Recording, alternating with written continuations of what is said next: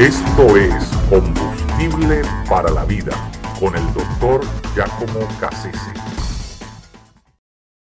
El mal trivializado. Hace unos días atrás estaba recogiendo información acerca de, de ese evento importantísimo que sucedió ya de esto muchos años atrás, el encuentro entre eh, Adolfo Hickman y, y, bueno, los sobrevivientes del, del, holocausto. Eso tomó lugar en la ciudad de Jerusalén como dije ya de esto hace tiempo, pero de ahí, de ese encuentro se desprendieron muchos, muchas crónicas, muchos eh, reportes, ¿verdad? Básicamente porque lo, que cautiva la atención de, muchos eh, testigos presenciales eh, fue el hecho de que este hombre eh, se manejó siempre con una frialdad total y, nunca admitió culpabilidad ninguna. Como ustedes recordarán, Adolfo Eichmann fue una de las personas directamente responsables de mucho de lo que sucedió en el holocausto. era una persona cuya responsabilidad consistía básicamente en saquear eh, los tesoros de los judíos en estas ciudades, crear los guetos y posteriormente encargarse de enviar eh, de forma eh, dosificada contingentes de judíos a los campos de concentración, a sabiendas de obviamente cuál era el destino final de cada uno de ellos. Así que este hombre estaba eh, completamente enterado de, en qué consistía todo aquel proyecto. Sin embargo, eh, la forma como él, la manera escurridiza, como trata de zafarse de, la responsabilidad que eso conllevaba, fue siempre diciendo, bueno, pero yo era una persona que estaba bajo órdenes y a mí me pagaban para hacer eso. Y, yo no podía eh, virarme en contra de aquellos que me habían contratado yo era un, hombre, un militar y por lo tanto estaba eh, subordinado a otros y, a pesar de que yo sabía lo que estaba pasando, yo tenía que cumplir con lo que, mm, lo que se exigía de mí.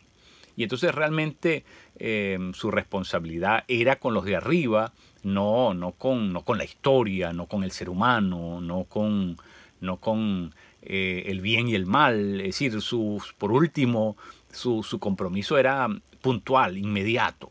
Y entonces e, eso es una manera de, obviamente, de trivializar el mal, porque eh, eso fue exactamente lo que trató de hacer eh, Adán. No, no, no, no, no fui yo, fue, fue la mujer que me diste. Y la, mujer dice, no, no, fui yo, fue la, serpiente. Es decir, eso es tratar de evadir la responsabilidad.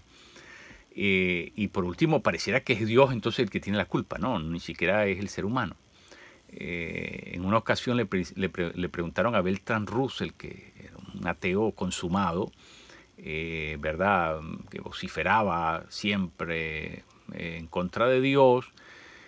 que le preguntan en televisión nacional, en, la BBC de Londres, ¿qué pasaría si usted cierra los ojos y de pronto se consigue al abrirlos que está en la presencia de Dios? ¿Qué, cómo le respondería a Dios por, por, su actitud aquí en la tierra? Entonces dice, bueno, bueno, lo que yo le diría a Dios es, ¿por qué no me dio más evidencias para yo poder haber creído en Él? ¿no? Entonces, en, por último, entonces la culpa es de Dios. O sea, Dios no me dio la suficiente evidencia para yo reconocerlo como Dios y por eso viví como me dio la gana, ¿no? Eh, eh, esa es una forma de trivializar nuestra, nuestra maldad, nuestros actos, no asumirlos.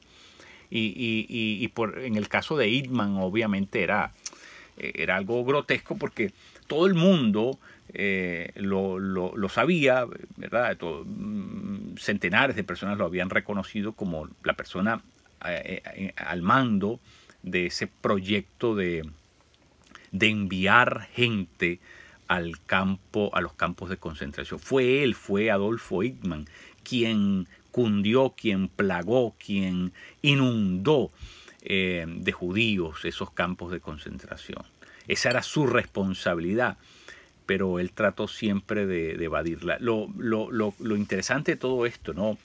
Es la frialdad ante el mal, no, no enervarse, no, no sublevarse ante la maldad, sino ejecutarla simplemente. Eso es lo que él trató de decir. Yo sabía que esto era perverso, yo sabía que esto era terrible, pero eh, era mi trabajo, era mi responsabilidad. Yo solamente tenía que hacer lo que me pedían hacer, lo que ellos, la expectativa que ellos tenían de mí tenía que, tenía que cumplirla. Eh, eh, esto, esto es algo que mm, a nosotros nos llama fuertemente la atención, ver que una persona pueda comportarse así, pero a donde quiero llegar es que eh, la maldad, el mal se ha trivializado, especialmente en nuestro tiempo.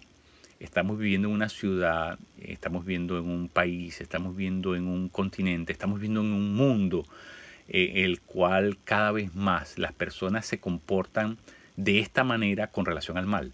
Es decir, lo trivializan, porque trivializarlo es una forma de no tener que ser responsable de él. Eh, es decir, cuando uno trivializa algo, eh, de alguna manera lo que hace es bajarlo de categoría, lo que hace es em, desestimarlo, lo que hace es no darle la importancia. Y, por supuesto eso es una forma también, un mecanismo psicológico eh, para poder evadir responsabilidad. Y eso es lo que está pasando en el mundo actual.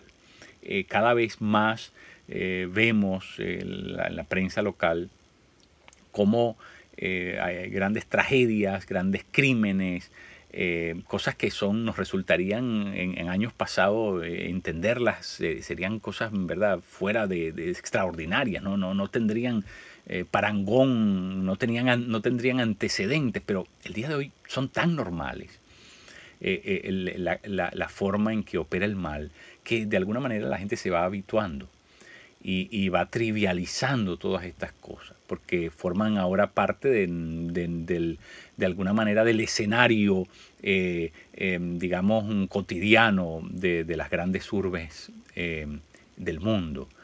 Y, es penoso, es penoso porque eh, eso, eso quiere decir que hay una adaptabilidad también al mal. El ser humano, por último, termina por acostumbrarse ver el mal ejecutarse en sus propios ojos y, ya lo, lo, de alguna manera lo, eh, no lo censura, no lo cuestiona, no, no lo critica, simplemente lo asume, lo, lo, lo, eh, acepta pasivamente.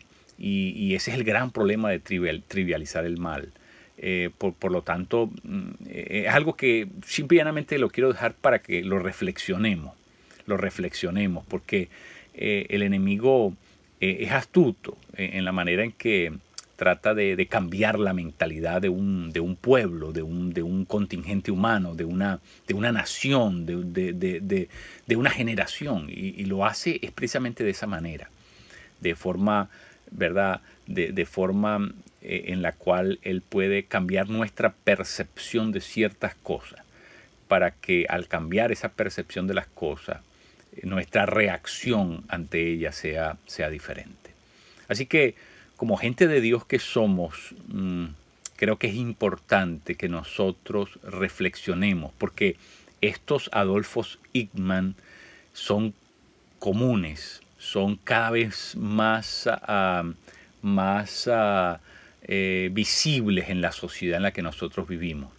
Eh, y, y como iglesia de Cristo nosotros tenemos que, tenemos que pararnos, criticar, señalar, tenemos que eh, de alguna manera denunciar eso que sabemos que va en contra del, del, deseo del corazón de Dios. La maldad tenemos que llamarla como es, tenemos que darle el nombre que tiene.